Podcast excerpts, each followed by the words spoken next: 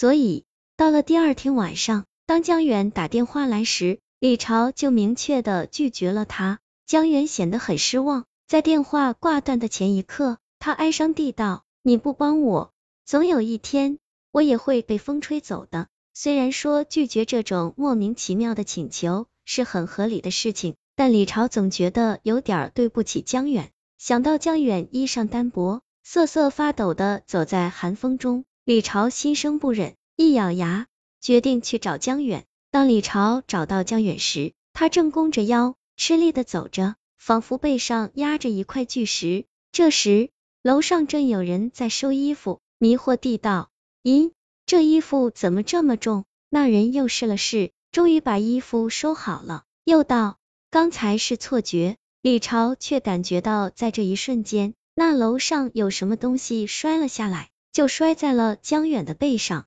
不堪重负的江远痛哼一声，趴在了地上。李朝终于忍不住了，冲过去要扶江远。江远大喊一声：“别动！”李朝吓得连忙停了下来。江远喘着粗气问道：“阿朝，你是真的打算帮我吗？”李朝点了点头。江远道：“那好。”你别动就行了。李朝搞不清现在是什么情况，只能听江远的，连呼吸都是小心翼翼的。紧接着，李朝听到了砰砰砰的几声响，这声音让他想到了睡在上铺的张苏，每次下床就砰的一声直接跳下来，所以是有什么人从江远的背上跳了下来。然后，李朝感觉到似乎有一只手拽住了他的外套。要有另一只手拽住了外套的另一边。一分钟后，他衣服的前前后后都被看不见的手拽着。江远终于如释重负的站了起来，道：“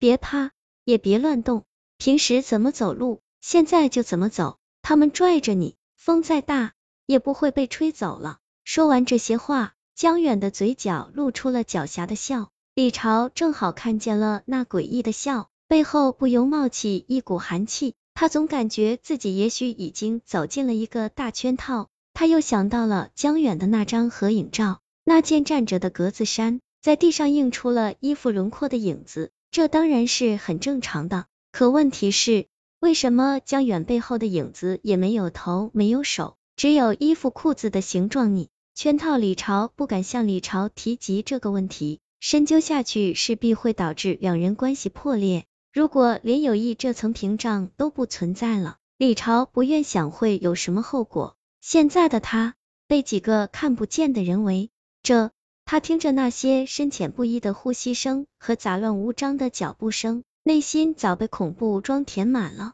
他决定来找江远时，才一下楼就看见了江远吃力的走过来，一切仿佛早就编排好了一般。现在李朝肯定了，这就是个圈套。圈套就圈套吧，至少要明明白白去死。于是李朝迷糊的问道：“这是做什么呢？”江远郑重其事地道：“有人晒在阳台上的衣服，总会莫名其妙少掉一件。刮风时，所有树木的叶子都在跳舞，其中一棵树突然发出哗啦巨响，仿佛被一颗炮弹击中了。没有人去细查这些事情，仿佛一切都是理所当然的。”然而，凡事都有个确切的答案，这些事情的答案就是因为他们的存在，我们看不见他们，但他们却千真万确的在我们的周围，他们苟延残喘在这个不属于他们的世界上，步履维艰。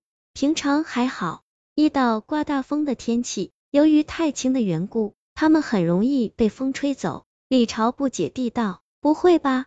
昨晚上我看到有人在收一件衣服。”费了很大劲儿也没把衣服收下来，后来穿着那件衣服的他摔到我的脚下，我弯腰去捡，也没捡起来，还害得自己差点摔跤。直到他钻出衣服，我才拿到。这样说来，他应该很重的，不会被风吹走吧？江远摇头道，就像水一样，装在塑料袋里，它也很重，可一旦塑料袋破了洞，水就会流的一滴都不剩。大概魂魄也是这样一种状态吧，没有东西装着或拽着，被风一吹就走了。所以昨天晚上他钻出衣服后，躲在了你的背后，拽住勒你的皮带，